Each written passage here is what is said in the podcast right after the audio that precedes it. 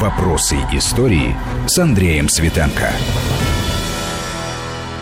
Добрый вечер. У микрофона Андрей Светенко. Рядом со мной моя коллега Виктория Шейна. Добрый вечер.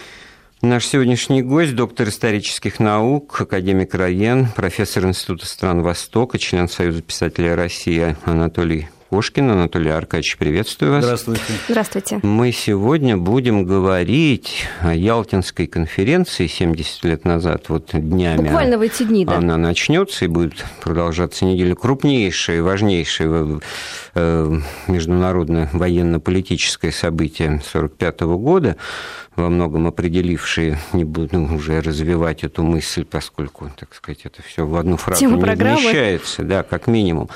Самое интересное, что вот поговорим мы, как многим может показаться, не о тех сюжетах, которые напрашиваются, а нечто таком, что, в общем-то, может быть, до, до поры оставить интригой разговора. Я просто напомню наши телефоны 232 15 59 232 15 59, код Москвы 495. И смс-сообщение набирайте с заголовком «Вести» на номер 5533. Так вот, Анатолий Аркадьевич у нас специалист по Дальнему Востоку, по Японии, по японо-советским отношениям. И выясняется, оказывается, что в не меньшей степени, чем, так сказать, решение проблем устройства послевоенной Европы, так сказать, и окончание последние месяцы значит, битвы нашей общей с общим врагом нацистской Германии, в не меньшей степени, значит, эти великие политики Рузвельт, Сталин и Черчилль значит, занимались проблемой ну, Востока. Востока, да, вот именно что в масштабах Второй мировой войны. Нам в силу ряда обстоятельств, как бы это всегда кажется, нечто второстепенным, этот Тихоокеанский театр военных действий, вообще все эти события там вдали за рекой, как в песне поется, однако же нет, да.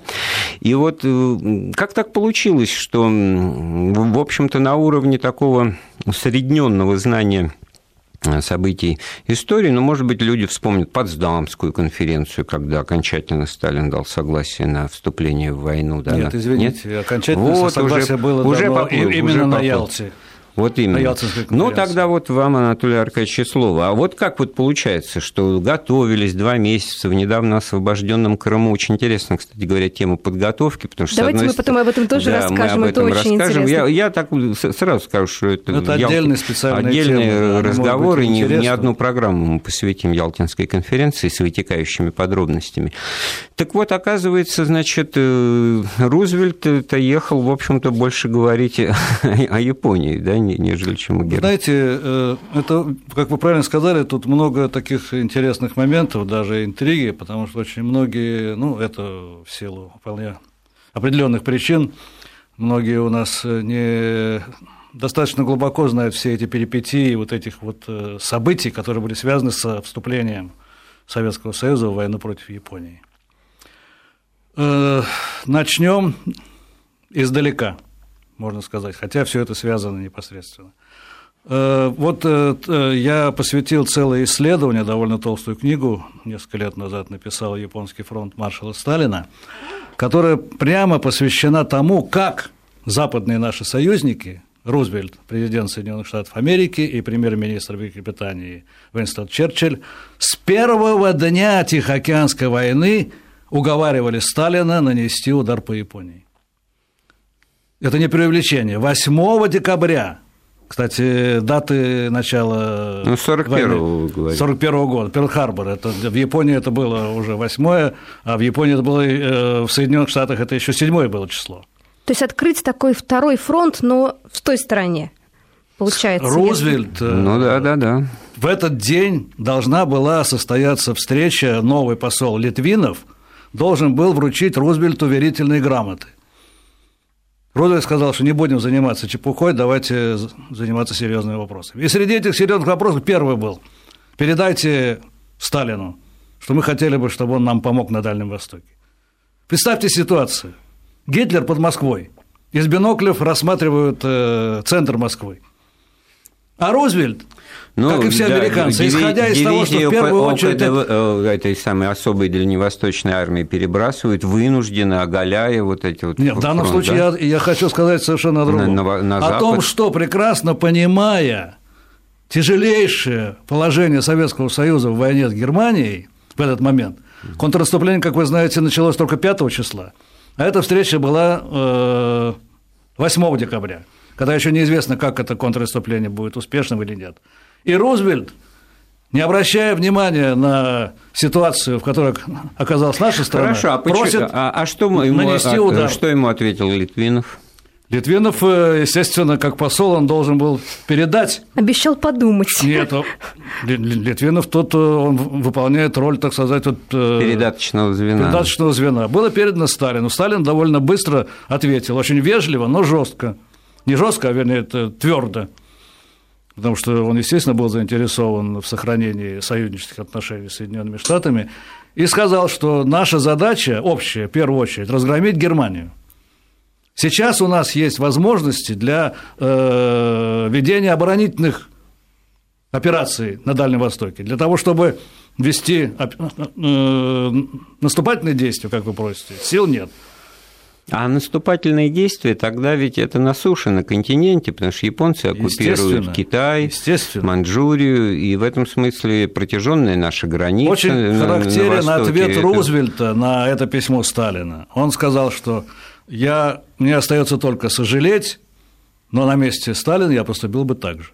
Ну вот, а я уже готовил вопрос, неужели товарищ Рузвельт так сказать, не мог взять в голову ситуацию, ну, объективно, которая была в декабре 1941 года, только что так, так по-детски просить и настаивать, открыть. Ну, получается, что для нас второй фронт, ну, в пользу поддержки и помощи американцев в первую очередь. Англичан, я как понимаю, эта тема не очень интересовала. Слишком далеко. Очередь, да? Нет, почему? Для, для англичан ситуация на, Тихом, на Тихоокеанской войны имела огромное значение. Потому что Бирма, Индия. Речь там, шла да. о сохранении колониальной империи Великобритании.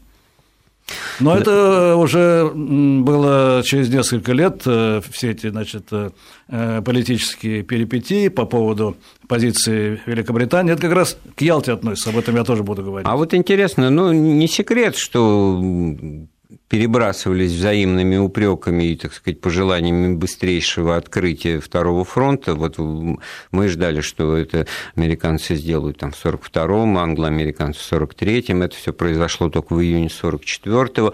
А они, в свою очередь, могли бы, наверное, из этой логики, из того, что вы сказали, значит, говорить, а что же вы Точно вот не открываете уже 42-й, 43-й? Связь была прямая. Об этом до последнего времени у нас не писали. Я же вот целую главу этому, значит, уделил в своем исследовании, связь была прямая. Но эта связь была не в 1941 году. В 1941 году Сталин э, ответил так, как действительно это ну, соответствовало понятно, э, ситуации, но впоследствии Сталин использовал заинтересованность Соединенных Штатов и Великобритании в помощи на Дальнем Востоке для того, чтобы ускорить вступление Соединенных Штатов и Великобритании в войну против гитлеровской Германии, то есть открыть второй фронт.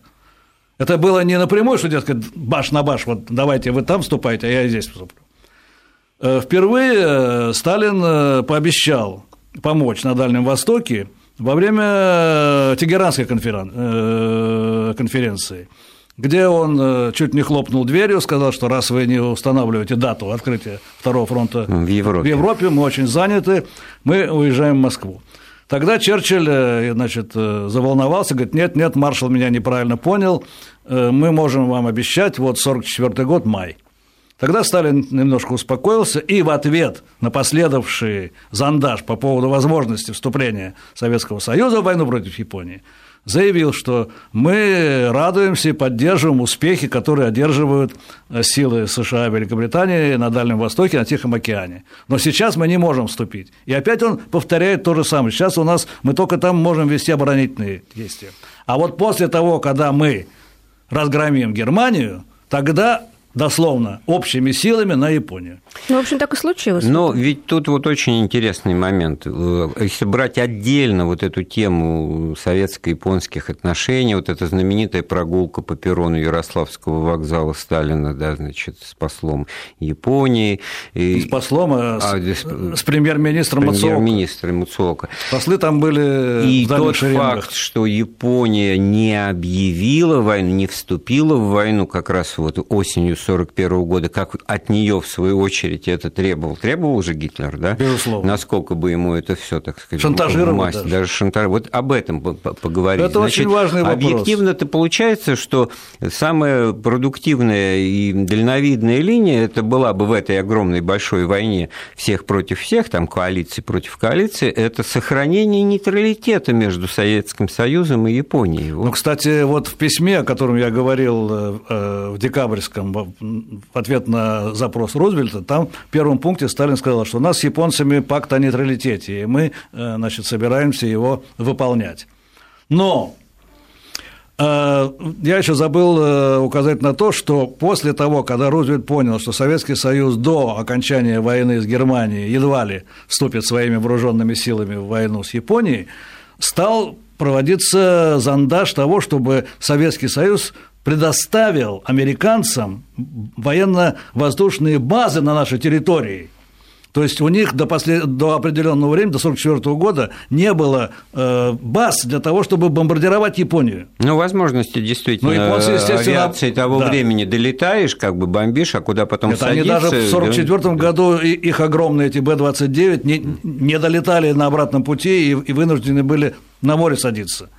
Поэтому это, это для японцев, э, для американцев, конечно, было огромное, если бы это произошло, они бы в течение месяца сожгли бы всю эту Японию. Но ведь тогда получалось, что мы, что Советский Союз, ну, нарушает вот этот нейтралитет и пакты там... Естественно. Да, и, естественно, и объективно говоря, вступает Если бы такие базы были предоставлены, это было бы расценено японцами как... Э, Но, с другой стороны, это все таки такое пассивное, пассивное участие, и и, может быть, значит, американцы не без оснований рассчитывали, что здесь можно было бы как бы дипломатически прятать это, в конце концов. Американцы Откуда могли рассчитывать на что угодно, а для японцев это означало то, что в течение недель японские города были бы сожжены. Еще до применения всякого Безусловно, атомного оружия. В то время ни о каком атомном оружии еще речь не шла. А, Анатолий Аркадьевич, ну ведь э, советский Дальний Восток, Владивосток, э, Приморский край – это, так сказать, визави территории Северной Японии, там Хоккайдо, Курильской гряды, о чем мы тоже потом поговорим, безусловно. Оно в большей степени это, это китайский, территория Китая, а Китай как бы... Это территория Китая, но не забывайте, что оккупированные... после, 40... после 1931 года, а мы... потом после войны... Мы-то не забываем, вы это же сказали уже было... в начале беседы, что многие да. не знают, так многим это уже вот было... мы Это уже была э, территория, считай, Япония, там э, была расквартирована э, так называемая манжурская, это, квантунская армия, армия, хотя мы ее до сих пор называем квантунская армия, действительно, это была группа армий, миллионная группировка, если туда включить еще э, японские войска, которые э, дислоцировались на э, территории аннексированной Кореи, и марионеточные войска, это было около миллиона.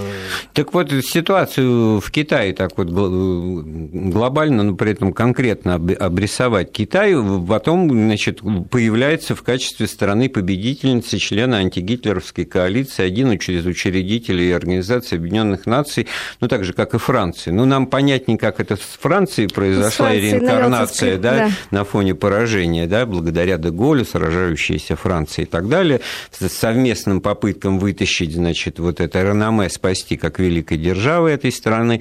А с Китаем-то в этом смысле Я бы на одну доску вот, Китай и Францию на, не ставил, потому что говорю, Китай да. 30 миллионов жизней отдал. И потом, у нас, э, конечно, это трудно бороться с уже с устоявшимися какими-то понятиями, но многие из моих э, коллег, мы даже издали специально сборник э, статей на эту тему, Вторая мировая война априори уже считается, что это 1 сентября 1939 года. А в Китае считают и имеют на это основание, что она началась 7 июля 1937 года, а некоторые считают, что и вообще в 1931 году в результате оккупации Манчжурии. Вот. Поэтому Китай, естественно, внес э, в победу над э, коалицией агрессоров очень большую роль. Так вот, э, ну, там, очень большой вклад. Да, там ведь силы-то были неоднородны, да, вклад выносили и, и, и, так скажем, правильные и неправильные какие-то силы, полуправильные. Отношения, неправильные, которым... неправильные, это ну, я имеете в виду иронизирую. Чан Кайши ну, да, потому что Мао Цзэдуна. Да, к Чан Кайши Но, менялось. Тем не менее, они все были китайцы. Вот э, объясните нам, значит, как такое возможно. А, кстати, поучительный исторический пример, когда разные внутриполитические силы, которые потом между собой вступят ну, в гражданское противостояние, закончившееся победой коммунистов во главе с Мао Цзэдуном, а Ченькайши и Гаминдан значит, угнездится только на небольшом острове Тайвань-Тайбэй, значит, в Восточно-Китайском море. То есть тут, понятно, уже как бы из истории Китая внутренней, но вот я других примеров не знаю, чтобы могли вот такие силы противоборствующие, ну, условно, красные и белые, там, я не знаю, большевики и меньшевики, объединить свои усилия в борьбе с общим, так сказать, агрессором в лице японских милитаристов. Ну, видите ли, мы, не, мы уходим в другую какую-то совершенно сторону, она, конечно, очень, этот вопрос интересен, но я очень кратко могу сказать, что э, если... Э, говорить о позиции Сталина и Советского Союза в отношении японской ну, агрессии. Да, кого поддерживали. Да, кого поддерживают. Дело в том, что до, до определенного момента у Сталина были сомнения по поводу Мао Цзэдуна самого и тех сил, которые он возглавлял. И поэтому, в общем-то, и военная помощь шла по линии правительства значит, Чан Кайши, и до 1941 года э, Сталин э, делал э, ставку, да и после этого делал ставку на то, что именно правительство Чан Кайши должно... И сын Чан Кайши у нас жил и работал на Урале, да? Ну, это сын, тут, понимаете, это опять это очень э, такая очень интересная, интересная конечно, история. Да. Или, значит, Елизаров, его сын, угу. считается, что по-восточному его как заложника, значит, отдали к нам сюда для того, чтобы подтвердить верность союзу, дружбе с Советским Союзом, Россией. Но это совсем другие уже э, ну, потом же он стал и, Сюжеты. и президентом э, Тайваня. Он стал президентом да. Тайваня, У да, меня потом... вопрос к вам. Скажите, да. пожалуйста, а вот на февраль, когда, февраль 45 года, когда происходила Ялтинская конференция, в Японии уже понимали, что э, события, которые происходят на Западе, вот в Германии, Совершенно что они что уже... и хороший вопрос. Да, что уже в Японии там все прекрасно будет... понимали да. со второй половины 44 года. Какая, какие были действия, какая была реакция? Во второй что... половине 1944 э, года японский МИД составил секретный перечень уступок Советскому Союзу, которые планировалось э, предложить с тем, чтобы он не вступал в войну. Потому что вступление Советского Союза в войну на Дальнем Востоке, на Тихом океане, означало для Японии капитуляция незамедлительно. А что Все за это прекрасно понимали. Очень много там было пунктов и экономических, и военных. Но главное, что там было, там было э, согласие вернуть Советскому Союзу утраченную ранее территорию Южного Сахалина и Курильские острова. Вот о чем вот речь идет. Как. Ну, То есть они Портсмутский мир 1900... Порт...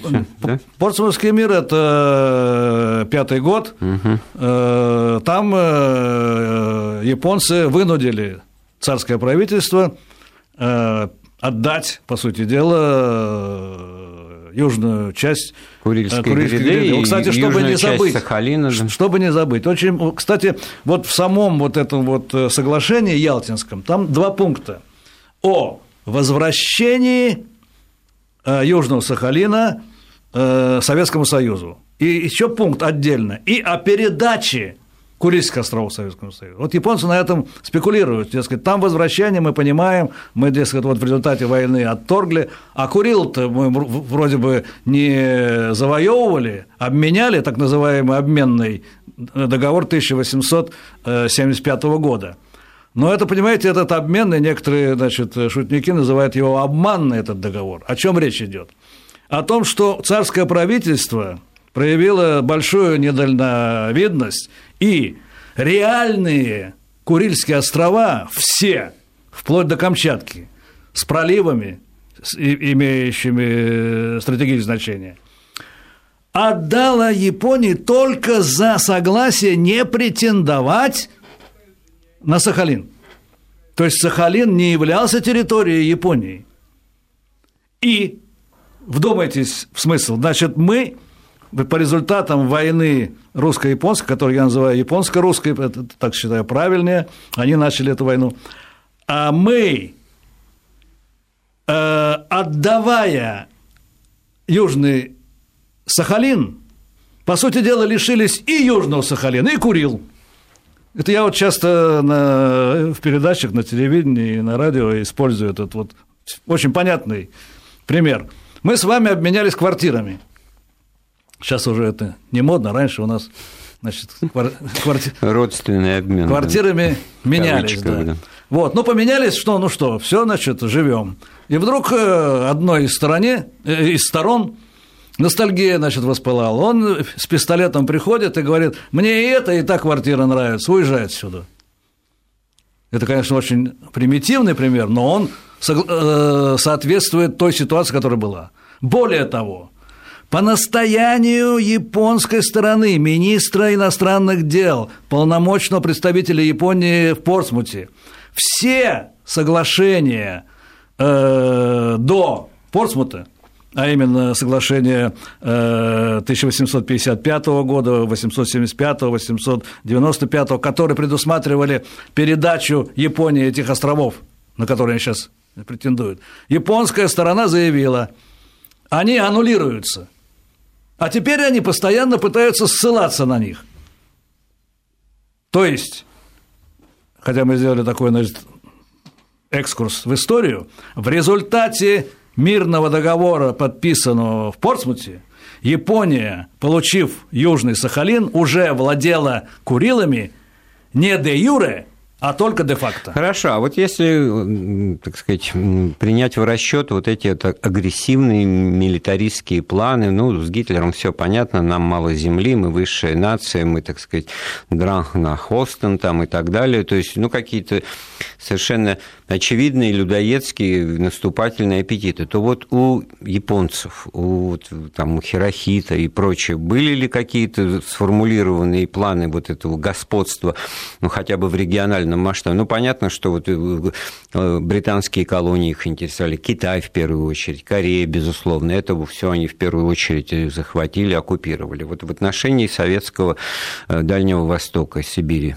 что-то такое они их сами для себя Знаете, озвучивали? Э, поведение японцев, особенно в Китае, было настолько жестоким, что даже немцы их критиковали, дескать, зачем вы значит, применяете такие ну, там ужасные кадры, бесчеловечные совершенно да, методы. Бывает. Что касается Советского Союза, то эти планы были еще более э, жестокие и бесчеловечные. Э, речь шла о, э, об уничтожении русского населения на Дальнем Востоке и вытеснение оставшихся э, на север.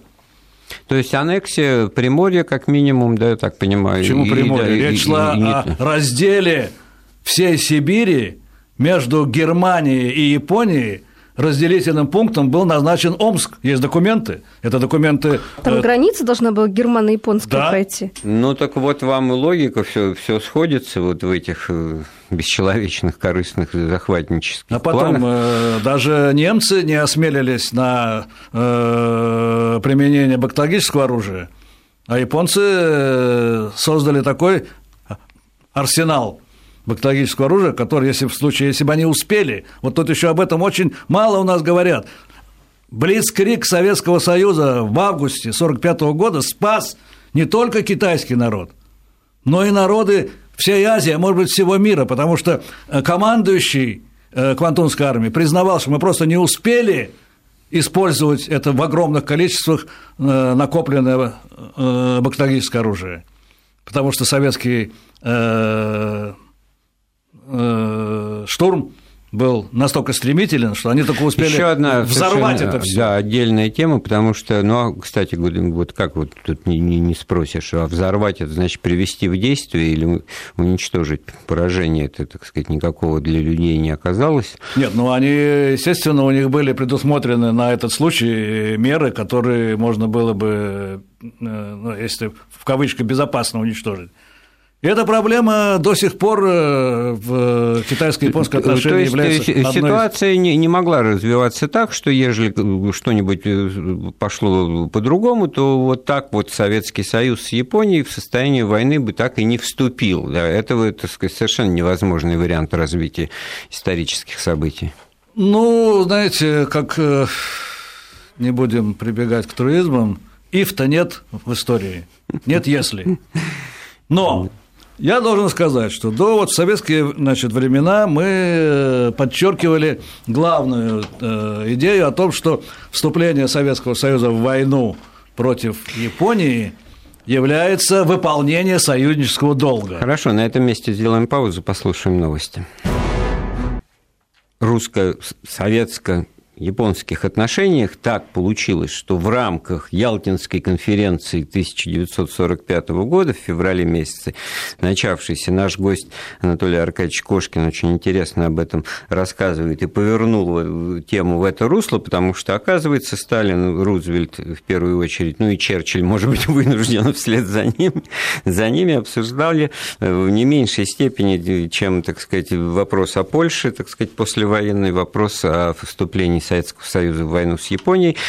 А тут мы напрямую выходим в самый актуальный сегодняшний, до сегодняшнего дня вопрос о Курильских островах, о притязаниях Японии на эти четыре острова Южно-Курильской гряды. Вот, кстати, нас спрашивают из Ростовской области, какая ценность для нас в спорных островах, то есть как бы опережают постановку вопроса. Я просто напомню, что нам можно звонить по телефону 232 15 59, код Москвы 495 232 15 59 и смс-сообщение с заголовком «Вести» отправлять на номер 55 3-3.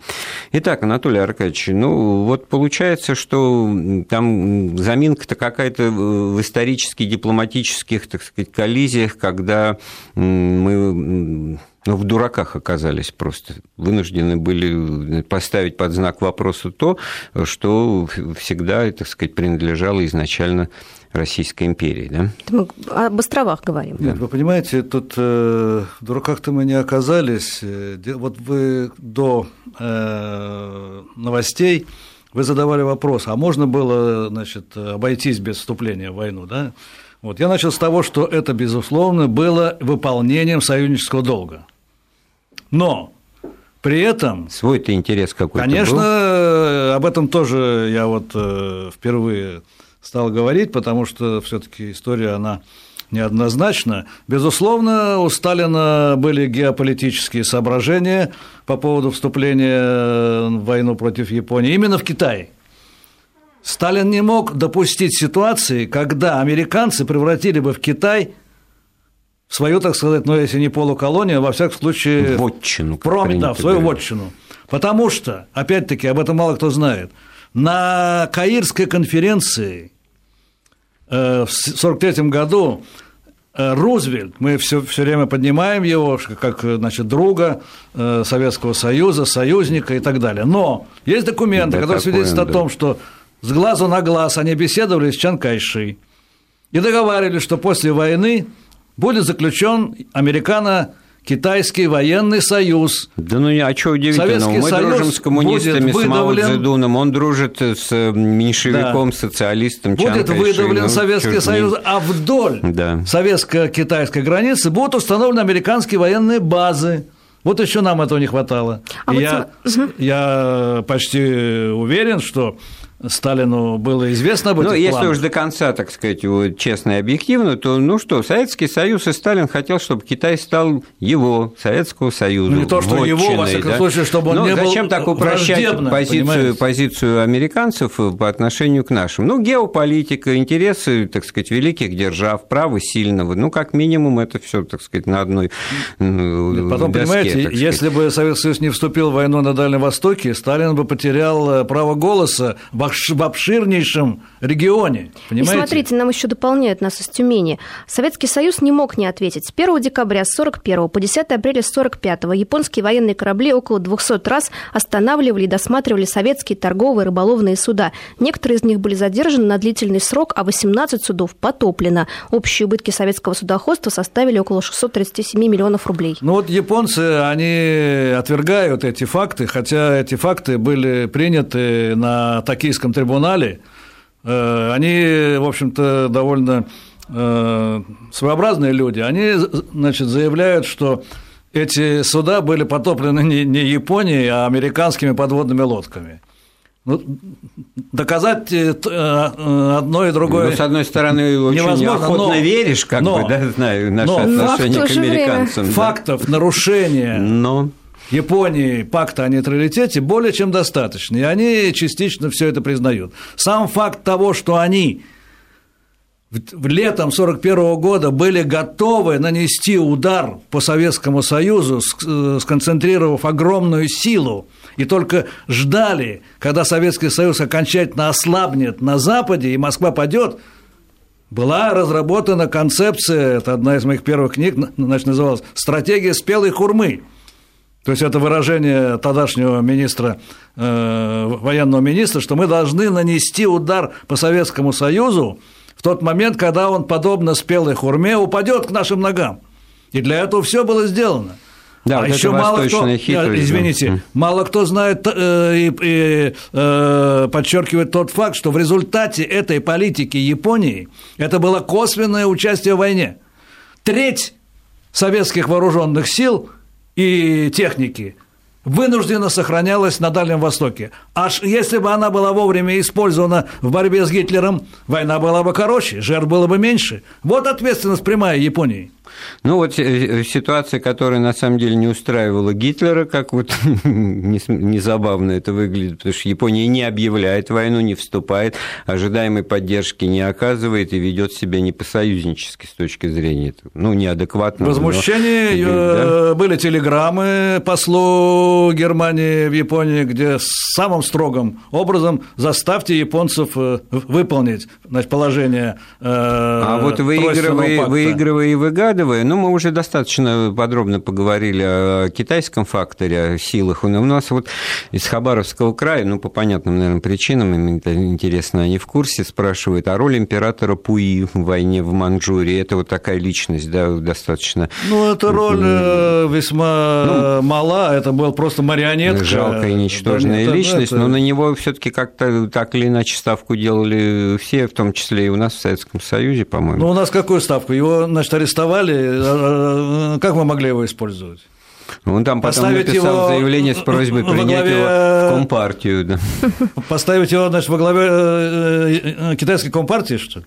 Ну, наверное, во всяком случае, как какая-то марионеточная фигура. Он нет, в это, предлагал в, себя в это и, время и нашим, никакой и вашим. Да. Фигуры Уже надобности не надобности было. не было. Уже были войска Мао Цзэдуна, которые успешно э, вели боевые действия с войсками Чанкайши. Ну, в феврале 45-го Япония оказывается, можно так сказать, наверное, в полной изоляции. Можно так сказать? Сказать? Конечно. И поэтому все надежды на Советский Союз. Она воюет со всеми великими державами.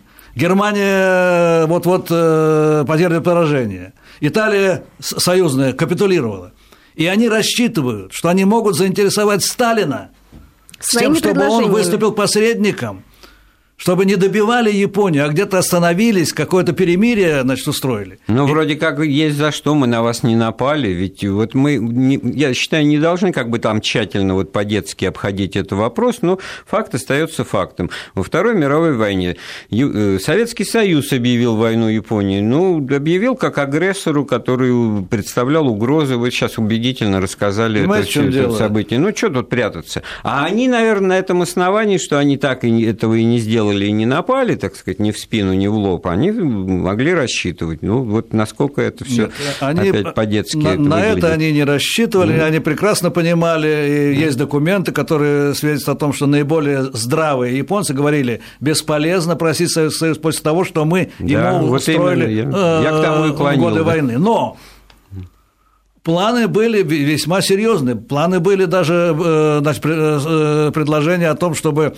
император поехал в Москву, хотя он, конечно, отказался. Он направил письмо но, а император там небожитель, но, родственник но, Бога, не но самый близкий, но все-таки это письмо, это... оно не было никому адресовано, во-первых. И, во-вторых, там не шла речь о том, что Япония капитулирует. Собирались послать э, наиболее влиятельного политика Коноэ Фомимаро, который э, трижды был э, э, премьер-министром Японии. Тоже Сталин его не принял, сославшись на то, что ему надо ехать на Потсдамскую конференцию. Конечно, уже все было решено, уже силы были созданы соответствующие на Дальнем Востоке, и Сталин не собирался в данном случае помогать японцам. И некоторые говорят, что вот, дескать, ну, японцы предлагали острова, надо было взять и не, не вступать. Нет, этого сделать было нельзя, потому что это было бы Так вот, самый интересный остаток разговора после вот наступающих буквально с каждой секундой выпуском новостей, э, все таки обсудим, как так получилось, что ну, совершенно, так сказать, ну, железное, не, не подвергающееся сомнению, так сказать, завоевание в результате победы, в результате возврата того, что, так сказать, по всем документам принадлежало России, а именно вот э, Курильской гряды э, оспаривается, подвергается сомнению, так сказать, дебатируется, Законный вызывает. Вопрос. Э, поэтому, значит... Э, Я бы сказал перед новостями, и на обывательском и, уровне, и на Сейчас наше руководство, в том числе президент, требует и предлагает ввести активную борьбу с фальсификаторами. Фальсификаторы, ладно, нет, это нет, как это одно. ладно? Это все связано. Это все связано. Это все связано. Согласен. Это пересмотр итогов войны. Ну, вопрос, если его четкий, четче сформулировать, как так получилось, что в результате той же Ялта, э, Ялтинской э, конференции, а потом и Потсдамской Сталину не удалось заручиться совершенно четкой позицией союзников, тогда еще союзников, тогда еще, так сказать, более сговорчивых и уступчивых на фоне, так сказать, нашей мощи ну, победоносной. Что, было нечего. вот этот вот, в общем-то, второстепенный с точки зрения масштабов происходящего пункт, острова Курильской гряды, был прописан совершенно четко и однозначно, не вызывая никаких значит, разногласий. домыслов, разногласий и возможностей для фальсификации, о которых мы вот Нет, эти фальсификации, делаем, понимаете, говорим. они существуют, несмотря на документы, несмотря на факты. получается, что фальсификаторы фальсифицируют. Продолжим после выпуска новостей.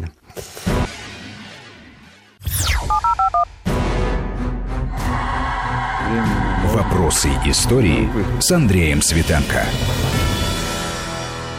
Так, продолжаем обсуждать э, с доктором исторических наук Анатолием Кошкиным э, Ялтинскую конференцию в аспекте участия Советского Союза в войне против милитаристской Японии, то есть на Тихоокеанском э, фронте или театре военных действий, а тут вот кульминация всех разговоров – это так или иначе ну, проблема принадлежности островов Курильской гряды, и вот нас Фактически только об этом-то и спрашивают наши слушатели. Расскажите про предложение Хрущева, сделанное им э, Токио, да, о том, что, значит, вот какая ценность для нас в этих спорных островах, а главное, то, на чем мы как бы перед новостями э, остановились, это вот, ну, почему сложилась ситуация, что вот эти вот фальсификаторы могут фальсифицировать, да, откуда у них почва под ногами здесь. Понимаете, такая? Э, после Э, разгром милитаристской Японии и капитуляции никаких разговоров о территориальных требованиях в Японии не было. И только после смерти Сталина и после того, когда значит, э, был заключен военный союз с Соединенными Штатами, Японо-американский договор безопасности так называемый, и после того, когда Япония стала восстанавливаться экономически, поднялись эти э, реваншистские, можно сказать, настроения.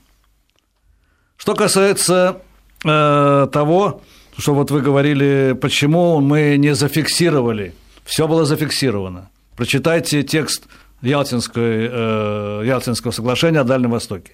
Там были даже слова включено, после войны эти требования Советского Союза будут безусловно удовлетворены.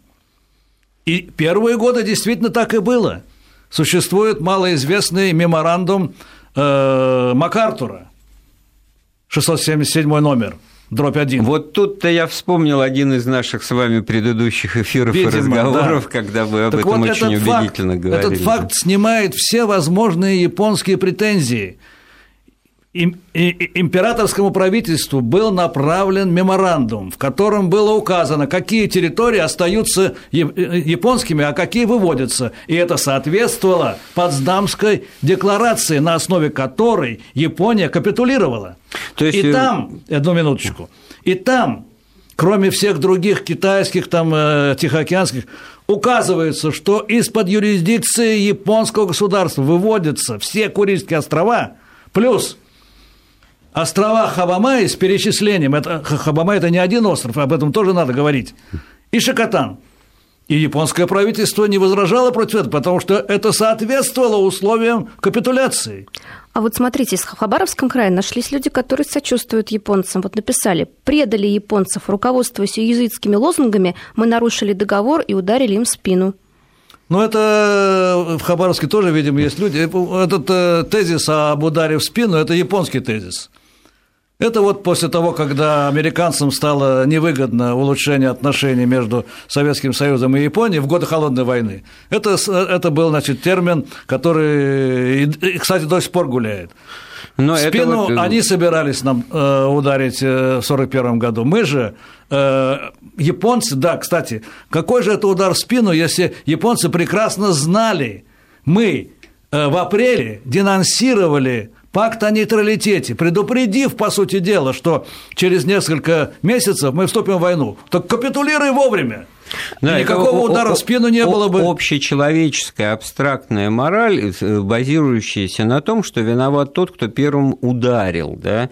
А ведь масса обстоятельств в жизни по мелочи, по большому счету, когда вот этот вот удар, он спровоцирован, он абсолютно оправдан, он всеми теми же моральными э, категориями и оценками. Но как бы работает, ах, вот ты первый, вот как, бы, вот, как в детском тут... саду. Угу. Извините, я вас перебью. Тут дело не в том, что первый или второй. Дело в том, что в японской э, в правой, так сказать, вот э, части историков и официальной пропаганде вообще все, все наши отношения с этой страной совпадают только датой. Все прямо противоположно. Они не признают э, интервенцию э, 18-22 годов. А как они ее называют? Они называют это оказание помощи.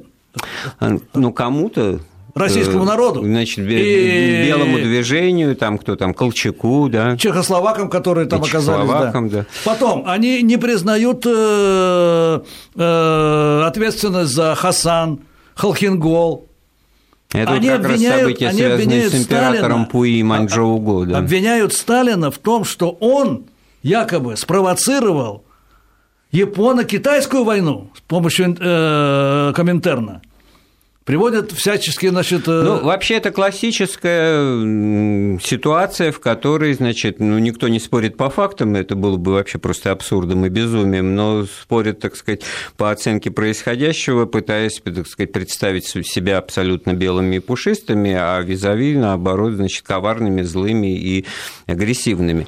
И смысл-то происходящего в том, что вот смотрите, сколько уже времени прошло, проблема не решена и не видно вообще, как, как она может вообще решиться и решится ли. Вот, может Проблема быть, состоит в том, что в отличие от Германии, Япония фактически, японское правительство не признает ответственности за войну. И у нас до сих пор нет мирного соглашения, мирного договора. Да. Мирный договор, э, что вы имеете в виду?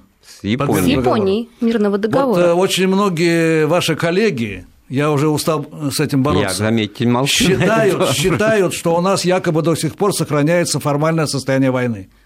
Это или незнание истории, или Поясните. глубокое заблуждение. Состояние войны между Союзом Советских Социалистических Республик и государством Японии было прекращено 19 октября 1956 года в результате подписания, а впоследствии ратификации совместной декларации. Да, на, отсутствие на основе... мирного договора не, еще не означает состояние войны, мы просто мы не дружим, там мы не обязаны да, иметь что 70 лет всеми, прошло да. уже, вы понимаете, mm. это, это анахронизм. Японцам этот мирный договор нужен только для одного, чтобы в, в, в, втиснуть в этот мирный договор э, передачу им да, э, решение Курильских островов. Курильских Больше островах. никаких вопросов, которые обычно решают э, мирный договор, нет.